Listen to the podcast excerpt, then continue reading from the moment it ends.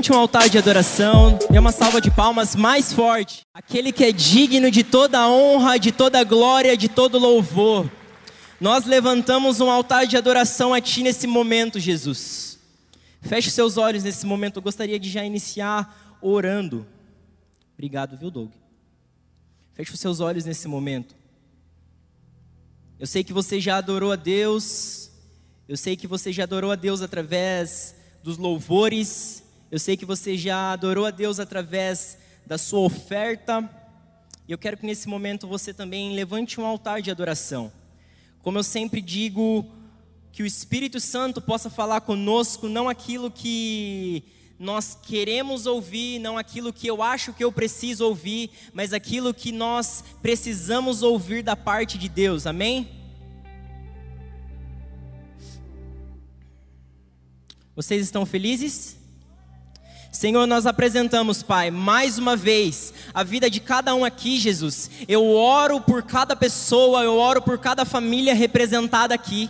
Amado Jesus, nós oramos e nós te pedimos, toma o teu lugar no nosso meio, Pai. Pai, eu creio, assim como diz na tua palavra, que onde existe dois ou mais em teu nome, ali o Senhor se faz presente, ali o Senhor é vivo e vivo, Pai. Nós oramos e nós apresentamos, Pai, as nossas vidas, nós dependemos de Ti, nós precisamos de Ti. Abre os nossos olhos para te ver, abre os nossos ouvidos para te ouvir, abre o nosso coração para receber a Tua palavra, Pai, não aquilo que queremos ouvir Pai, tira nessa noite todo espírito que vem para condenar, todo espírito que vem para julgar, todo espírito que vem para opinar e nos dá um espírito de temor nessa noite. Coloque sobre nossas vidas temor, Jesus. Abre os nossos ouvidos, abre os nossos olhos, desperta-nos. Não nos permita sermos como alguém que dorme na nossa geração.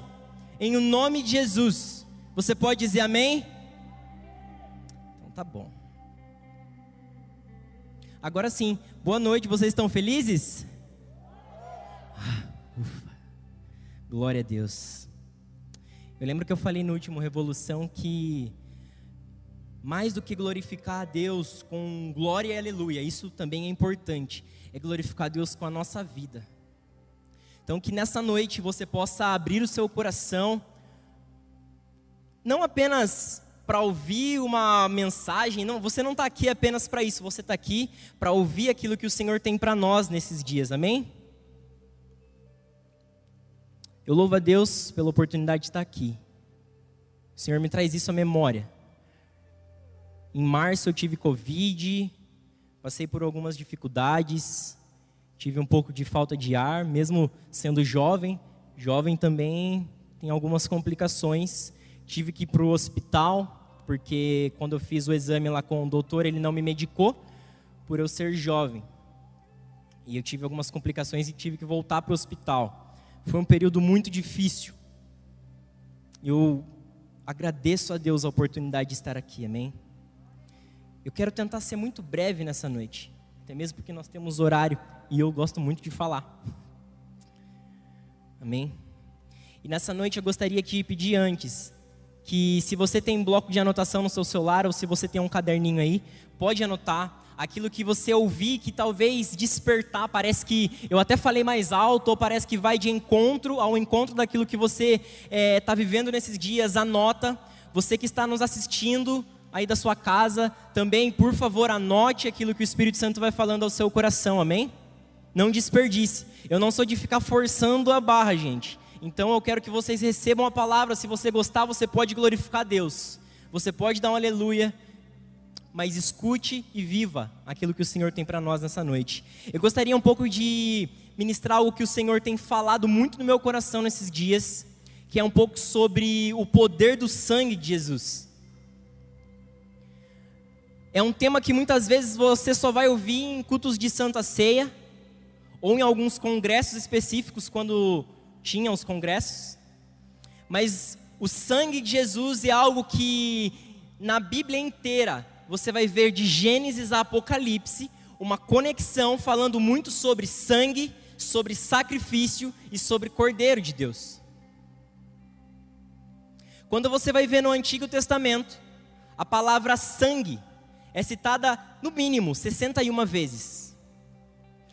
Já no Novo Testamento, a palavra sangue é citada pelo menos 62 vezes. Na Bíblia toda, 123 vezes.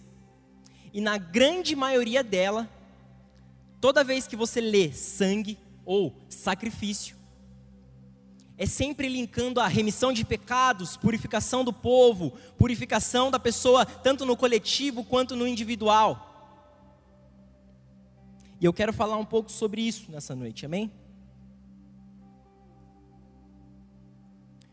Quando a gente começa a ler a Bíblia, a gente vai perceber que uma coisa vai linkando com a outra e tudo tem um propósito. A Bíblia não tem vírgula em vão, não tem detalhes a mais ou a menos, mas está tudo no local que tinha que estar. Tá. Quando a gente abre o livro de Gênesis, no capítulo 4, não precisa abrir, mas em Gênesis, no capítulo 4, a gente vai ouvir um pouco que existia dois irmãos, chamados Caim e Abel. Conhece eles? Quem conhece, levanta a mão. Amém? Interajam comigo, por favor. Caim e Abel. Existiam esses dois irmãos, e a Bíblia vai dizer que esses dois irmãos, certo dia, oferecem um sacrifício ao Senhor, oferecem uma oferta. Caim, perante o Senhor, oferece frutos da terra. A palavra não dá muitos detalhes, apenas diz que Caim ofereceu frutos para o Senhor como sacrifício, como uma oferta. Porém, a palavra com muito detalhe diz que na vez de Abel, Abel ofereceu a sua primeira parte, o melhor novilho, as carnes mais gordas, para o Senhor. E a Bíblia diz que o Senhor se agradou disso.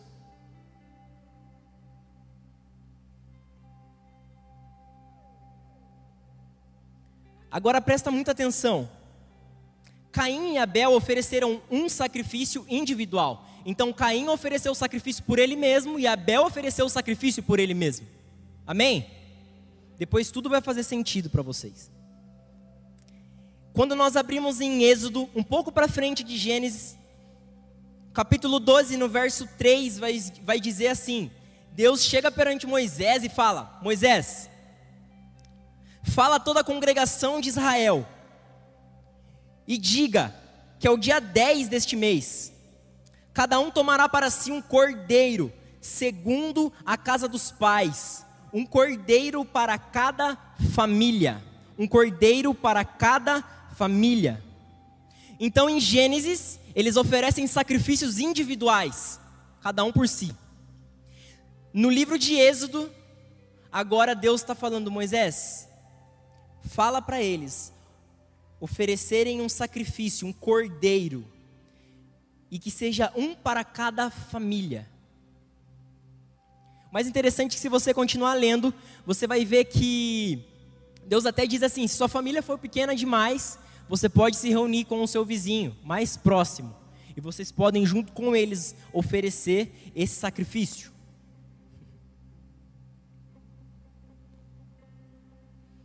Então a gente inicia a história com um sacrifício individual, passa mais um pouco, agora é um sacrifício para a família, ou até mesmo se a família for muito pequena, é um sacrifício para a sua família e para o vizinho.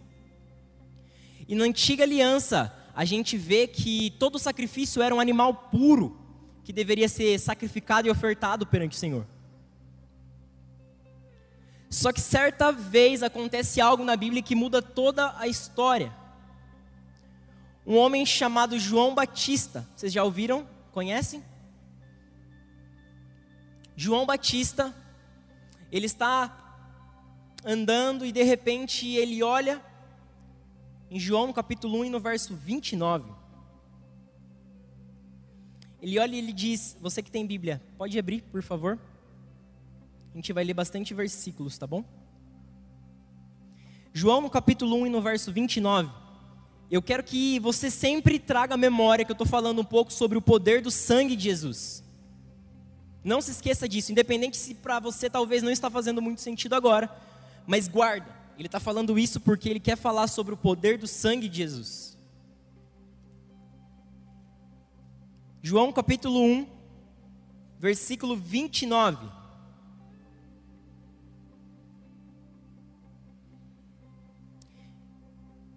Vai dizer bem assim, posso ler? No dia seguinte, viu João a Jesus, que vinha em sua direção, e disse: Eis o Cordeiro de Deus, que tira o pecado do mundo. Eis o Cordeiro de Deus, que tira o pecado do mundo. Pergunta: João Batista disse: Eis o Cordeiro de Deus, que tira o pecado de um. Ele disse isso? João disse: Eis o Cordeiro de Deus que tira o pecado de uma família. Ele disse isso. João disse: Eis o Cordeiro de Deus que tira o pecado de cem pessoas. Ele disse isso. A última. João disse: Eis o Cordeiro de Deus que tira o pecado de uma nação. Ele disse isso. Não. Presta atenção. Gênesis capítulo 4, eles oferecem um sacrifício individual. Êxodo capítulo 9, versículo 3, Deus fala: Moisés, pede para o povo oferecer um sacrifício para a família. Quando a gente lê João capítulo 1 no verso 29, quando João Batista encontra Jesus, a expressão dele não foi falar oi. A expressão dele não foi falar, olha, Jesus. A expressão dele não foi falar, nossa, parece que eu conheço ele. Ele disse: Eis o Cordeiro de Deus que tira o pecado do mundo. Se na antiga aliança era um sacrifício por pessoa, na nova aliança uma pessoa fazia um sacrifício pelo todo.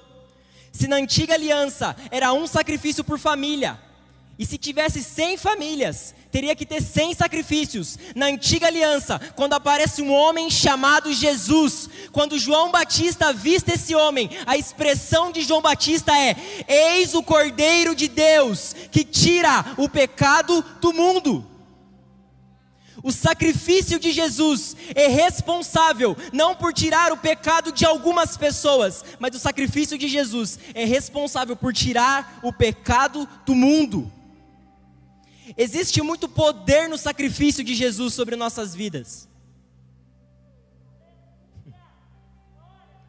Hebreus no capítulo 9 e no verso 22, quem tiver com a sua Bíblia, abre por favor.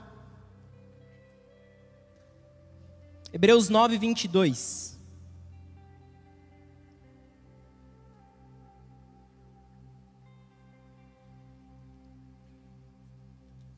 Gente vai ler bastante, tá? Então fica com a Bíblia bem no jeito aí.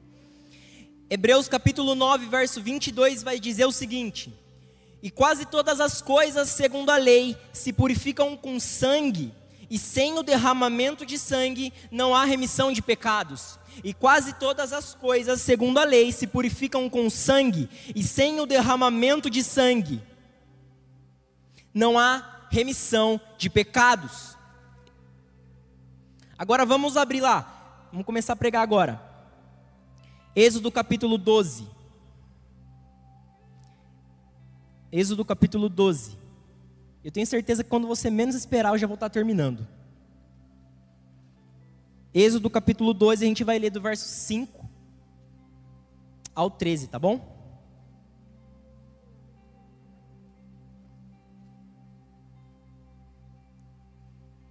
Êxodo capítulo 12, do verso 5 até o 13. Posso ler? Então vamos lá. O cordeiro ou cabrito será sem mácula, o macho de um ano, a qual tomareis das ovelhas ou das cabras, e o guardareis até o décimo quarto dia deste mês. Então, todo o ajuntamento da congregação de Israel o sacrificará à tarde, e tomarão do sangue, e agora presta atenção, e passarão em ambas as ombreiras e na verga de sua porta, das casas em que comerem. Então, pausa. O Senhor aqui está dizendo assim: vocês vão matar um animalzinho, ele tem que ser puro, de até um ano. Vocês vão sacrificar esse animal, vocês precisam comê-lo. Porém, o sangue eu quero que vocês utilizem esse sangue para passar em volta das portas.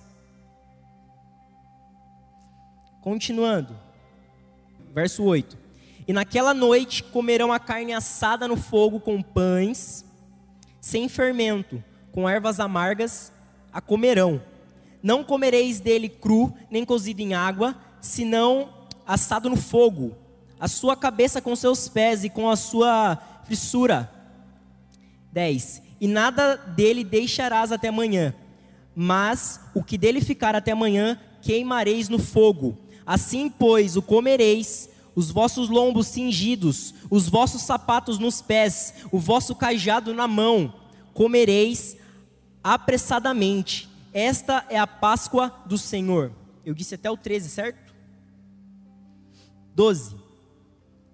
E eu passarei pela terra do Egito esta noite, e ferirei todo primogênito na terra do Egito, desde homens até animais. Guarda isso: homens até animais. Assim, todos os deuses do Egito farei juízo, juízo. Eu sou o Senhor, e aquele sangue vos será por sinal nas casas em que estiverdes. Vendo eu o sangue, passarei por cima de vós, e não haverá entre vós praga de morte, quando eu ferir a terra do Egito. Amém? Pode deixar sua Bíblia marcada nesse verso, por favor.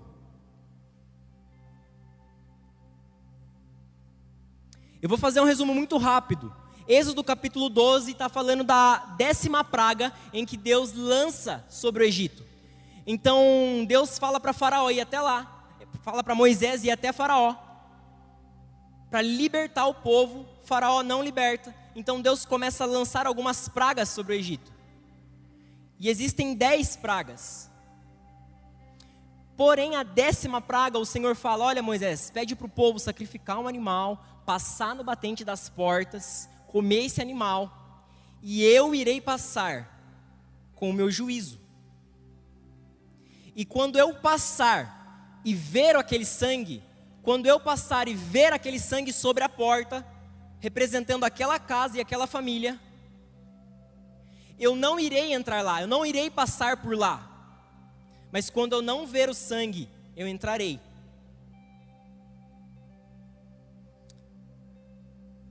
eu preciso compartilhar algo que me motivou e me inspirou a estar tá ministrando isso, que é o que o Senhor tem colocado muito no meu coração. Tudo que eu estou falando agora é referente a essa visão que o Senhor me deu. Há duas semanas atrás, eu estava no meu momento de oração no período da noite. E eu lembro que quando eu estava orando, foi muito rápido, mas eu vi como se fosse sangue em volta de portas assim como a gente acabou de ler. E eu vi aquele sangue, e na mesma hora eu ouvi uma voz, que eu acredito que é sim do Senhor, e a voz dizia: Este sangue, e essas pessoas, é, haviam pessoas debaixo dessa porta, as pessoas estavam como se fossem abraçadas, talvez com medo naquilo que eu via. E a voz dizia: Este sangue, essas pessoas representam o Êxodo capítulo 12. E eu me lembrei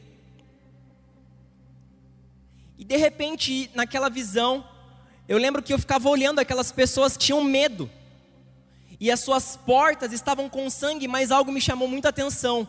É que o sangue que estava nas portas daquelas pessoas era um sangue que parecia muito antigo, muito velho. Era como se fosse uma tinta que já estava descascando, estava todo sujo. E as pessoas estavam debaixo daquela porta. E na mesma hora que eu entendi que aquele sangue era um sangue velho, eu ouvi a voz do Senhor me dizendo: Mateus, infelizmente as pessoas estão ainda achando que o sangue da antiga aliança, que o sangue dos animais que passaram nos batentes da porta, é o que vai permitir que eles estejam de pé nos dias de hoje. Presta muita atenção. O Senhor, assim como me alertou, porque a palavra chegou primeiro para mim, Ele tem o desejo de nos alertar nessa noite. Muitas vezes, a nossa geração atual, e quando eu digo geração, é todos os que estão vivos, está confiando em um sangue que, deixa eu te falar, não é o sangue de Jesus, mas é um sacrifício de um cordeiro, e que já está há muito tempo sobre as suas portas.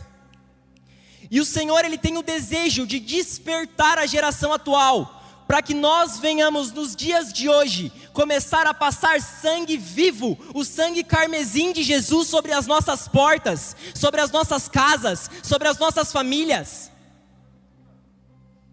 E eu não estou aqui para te emocionar, mas sim para causar o mesmo temor que o Senhor causou no meu coração. Porque na hora eu olhei para aquelas pessoas e eu via pessoas se refugiando, achando que aquele antigo sacrifício tinha poder. E o Senhor está nos dias de hoje se apresentando para muitos e dizendo: Eu sou o Cordeiro de Deus que tira o pecado do mundo. Eu sou o Cordeiro que tira o pecado do mundo. O Senhor trouxe você aqui para te despertar nessa noite. Não foi para ouvir uma música boa, não foi apenas para ofertar, mas para te despertar, porque Ele é o Cordeiro de Deus que tira o pecado do mundo. Querido, deixa eu falar algo que eu continuei ouvindo. Nós precisamos, eu ouvi o Senhor falando isso, Mateus, vocês precisam do meu sangue para passar por tudo que está acontecendo. Mateus, você precisa do meu sangue para enfrentar o futuro. Mateus, sem o meu sangue não existe a possibilidade do amanhã. Sem mim não existe a possibilidade do amanhã.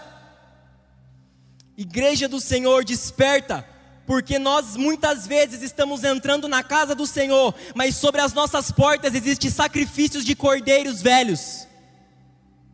Igreja do Senhor, desperta, volte a orar, volte a jejuar, volte a buscar ao Senhor, porque muitos aqui estão achando que tudo que fazem vai levar e vai permitir que eles fiquem de pé, mas cordeiros velhos não permitem que você fique de pé hoje.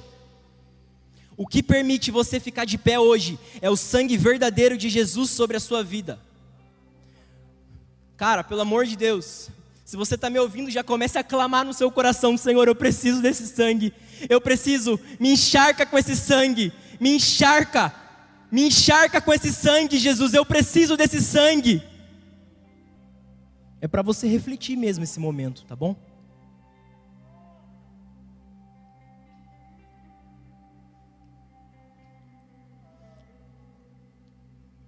O sangue de Jesus tem poder, e isso não é uma frase de crente. O sangue de Jesus tem poder, e isso não é um jargão de pregador. O sangue de Jesus tem poder, e isso não é um jargão que talvez a sua avó fala.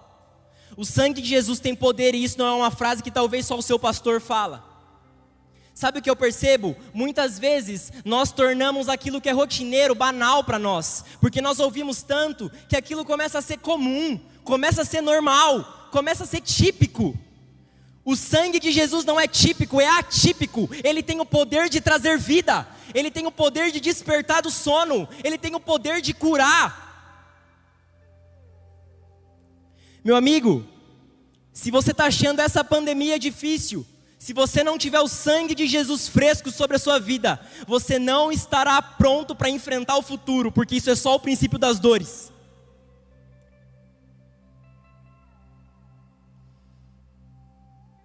Nós precisamos viver um cristianismo vivo, verdadeiro e real. É muito mais do que ir à igreja, é muito mais do que estar sentado. Meu Deus, cristianismo não é uma história antiga, Cristianismo não é uma história filosófica, cristianismo não é algo arqueológico, cristianismo é estilo de vida, é oração, é clamor, é jejum. A questão é que muitas vezes nós vamos até a casa do Senhor para opinar, para falar, para ver como é que é o ambiente. Não, isso é cristianismo, meu irmão. Se você está aqui é porque Deus quer tocar o seu coração de alguma forma e encharcar você com o sangue dele. Precisamos do sangue de Jesus, senão não iremos suportar o futuro. Cristianismo não é uma história, cristianismo é um estilo de vida. Nós estamos brincando de ser cristãos.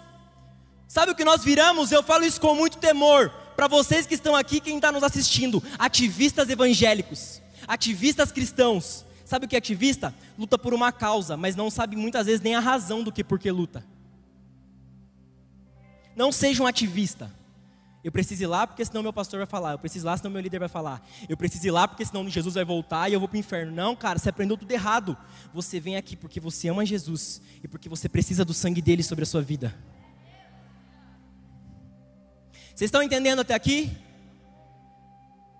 Amém. Não esqueça de anotar aquilo que o Senhor tem falado ao seu coração. Traga memória. Então a gente entende que nós precisamos do sangue fresco e vivo de Jesus sobre a nossa vida para enfrentar o futuro. Não se acostume. Mateus é muito repetitivo, sim, porque muitas vezes a gente erra, erra, erra. E eu vou continuar sendo repetitivo, repetitivo. Não se acostume com o sangue seco descascando de um cordeiro na porta da sua casa. Irmão, essa é a noite que você vai entrar na sua casa e quando você colocar os dois pés lá, você vai declarar: Jesus, eu declaro a Sua presença, eu declaro o Seu sangue vivo sobre a minha casa, sobre a minha família. Eu nem lembro se eu contei, mas no final da visão eu via o juízo de Deus passando e muitas pessoas morrendo, porque se apoiam naquilo que não é Jesus, e sim em um cordeiro antigo. A gente precisa estar nos dias de hoje antenados, atualizados com aquilo que o Senhor tem para nós. Sabe qual foi o maior desafio de Noé, talvez, depois que a arca pousou num local que estava seco? O maior desafio de Noé foi destruir a arca, que ele passou uma vida inteira construindo. Por que está falando isso? Porque para para pensar. Noé passou uma vida inteira construindo uma arca. A Bíblia vai dizer quantos anos? Veio o dilúvio, a arca protege eles, acaba o dilúvio, a arca para. Você acha que não rola um sentimento de Noé olhando para aquela arca e falar assim: Eu não vou destruir essa arca, gastei minha vida inteira. Por que você está falando isso, Mateus? Porque muitas vezes a gente fez um sacrifício no passado que não é válido para os dias de hoje. Cristianismo é novidade de vida, cristianismo é todos os dias, é Pai nosso que estais no céu, todos os dias. Venha a nós o vosso reino. Dai-nos hoje o nosso pão de cada dia.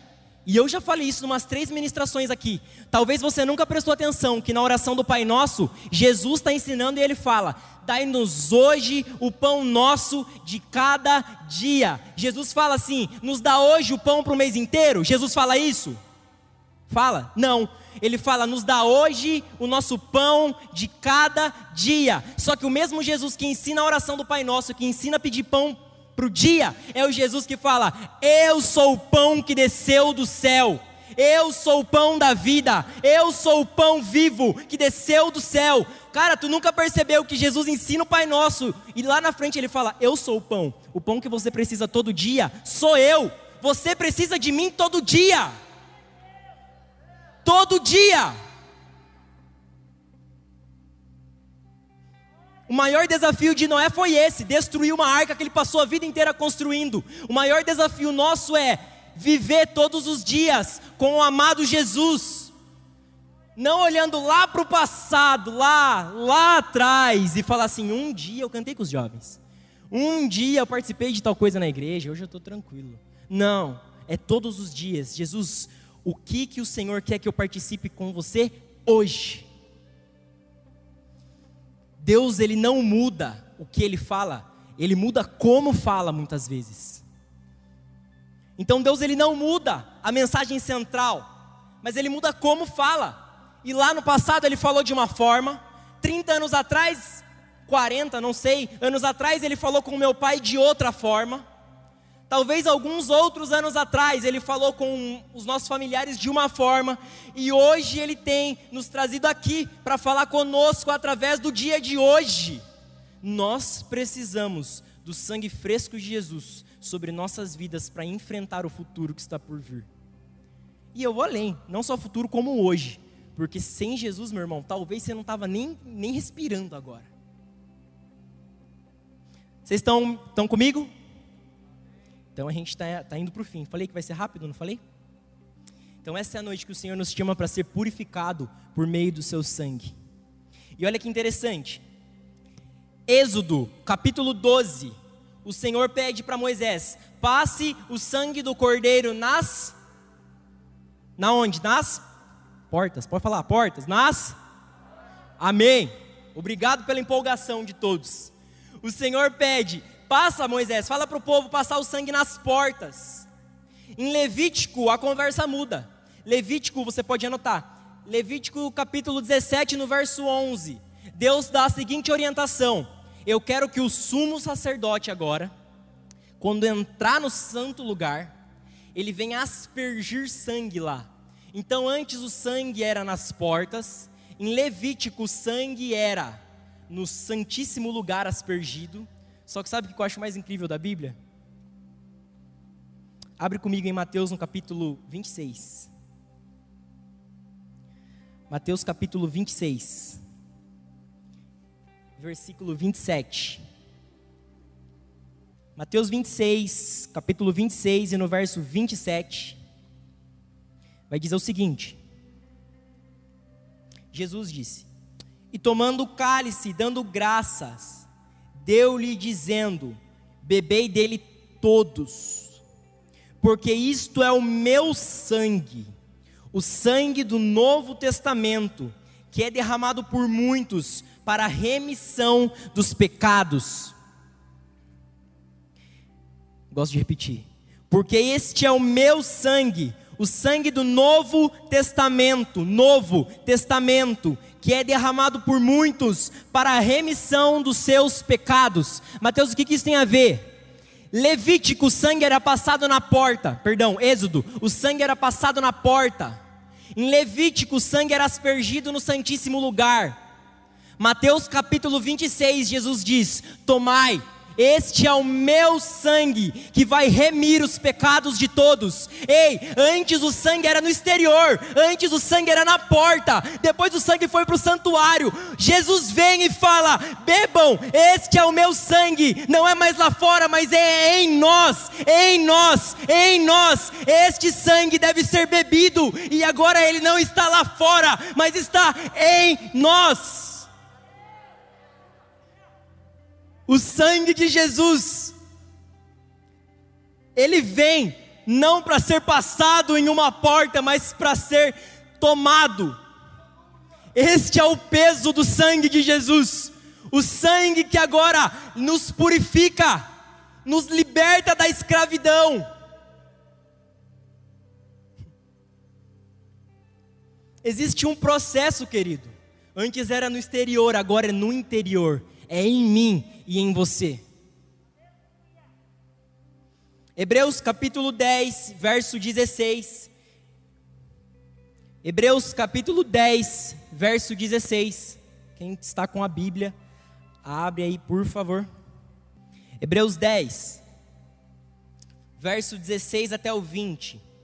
Diz o seguinte: Esta é a nova aliança que farei com o meu povo depois daqueles dias, diz o Senhor. Porei minhas leis em seu coração, escreverei em sua mente, e acrescenta: e nunca mais me lembrarei dos seus pecados e os seus atos de desobediência onde os pecados foram perdoados, já não há necessidade de oferecer sacrifícios. Portanto, irmãos, portanto, irmãs, por causa do sangue de Jesus, podemos entrar com toda confiança no lugar santíssimo.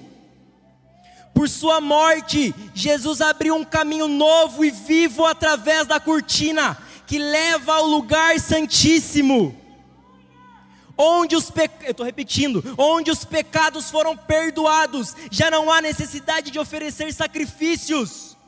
Meus irmãos e minhas irmãs, por causa do sangue de Jesus, podemos entrar com confiança no lugar santíssimo. Irmão, eu não sei se você entende o peso disso. Lugar santíssimo, aquele que tinha uma falha, era fulminado. Uma falha um pecado, uma mancha, um pensamento. Deixa eu fazer uma pergunta, não precisa responder. Quantas vezes você pecou em pensamento só hoje? Se eles tivessem 1% de falha, o sumo sacerdote, quando entrava, ele entrava com uma corda amarrada. Porque se ele tivesse com uma falha, Ele era fulminado, ele morria ali, morria. E aí Hebreus vem e diz: onde os pecados foram perdoados, já não há necessidade de oferecer mais sacrifícios. Sabe por quê? Porque o maior sacrifício já foi oferecido, Jesus Cristo. Maldito perante os homens. Porém, o sacrifício dele resultou na purificação. Ele se fez maldito por causa de nós, para que através do sacrifício dele nós venhamos ser puros e santificados. E agora, por causa do sangue de Jesus, podemos entrar com confiança no lugar santíssimo. Sabe por quê?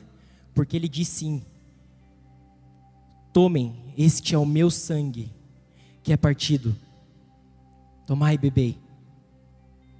Eu literalmente estou no fim. Literalmente. O sangue de Jesus sobre nossas vidas, em nós, tem o poder de nos curar, nos transformar. O sangue de Jesus sobre nossas vidas tem o poder de nos dar uma vida em abundância. O sangue de Jesus. Deixa eu fazer uma pergunta. Existe alguém que entrou aqui que está com alguma enfermidade? Eu, eu quero ser muito breve porque literalmente eu já terminei.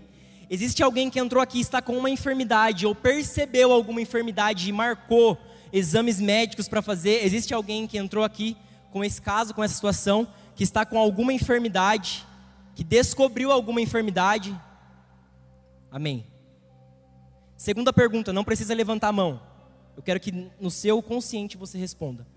Existem pessoas aqui que precisam de Jesus porque não aguentam mais cometer o mesmo erro, cair no mesmo vício, praticar o mesmo pecado. Não levanta a mão. Responde para você. Feche seus olhos, a gente vai orar. Você precisa do sangue de Jesus para ser liberto. Você precisa do sangue de Jesus para ser curado. Você precisa do sangue de Jesus para ser transformado. Você precisa do sangue de Jesus para ser liberto de todo vício, de todo pecado. Você precisa do sangue de Jesus para conseguir caminhar no amanhã e até mesmo no hoje. Feche os seus olhos. Você que respondeu aí com a sua mente, comece a clamar: Senhor, eu preciso do seu sangue. Na sua oração, eu te peço Comece a clamar: Senhor, eu preciso do seu sangue. Eu reconheço o seu sacrifício. Pai, nós apresentamos a vida de cada um. Eu apresento, Pai, cada coração. Eu apresento cada casa, cada família representada. Jesus, nós oramos por todos aqueles, Pai, que muitas vezes estão cegos pela, pelo sangue da antiga aliança, estão, estão cegos achando, Pai, que aquele sangue lá atrás é suficiente, mas não. Nós reconhecemos hoje, Pai, que o Seu sangue é aquele que nos toca, nos transforma, nos cura. Pai, eu apresento cada família, cada pessoa representada aqui, Jesus, vem com Teu sangue sobre a vida de cada um, purifica. Eu eu oro e eu declaro cura em o nome de Jesus. Eu oro e eu declaro despertamento em o nome de Jesus. Abre os olhos da nossa geração, abre os olhos da nossa nação, abre os olhos de cada um. Pai, encharca-nos com o teu sangue e não apenas encharca-nos, mas nos permita beber o cálice do teu sangue, assim como diz em Mateus no capítulo 26 não no exterior, mas o sangue de Jesus em nós e através de nós. Deixa eu te pedir, levante um altar de adoração e aplauda Ele que é digno de toda a honra, o mais forte que você consegue. O mais forte que você consegue. Ele é digno de toda a honra. Ele é digno de toda a glória. Em nome de Jesus.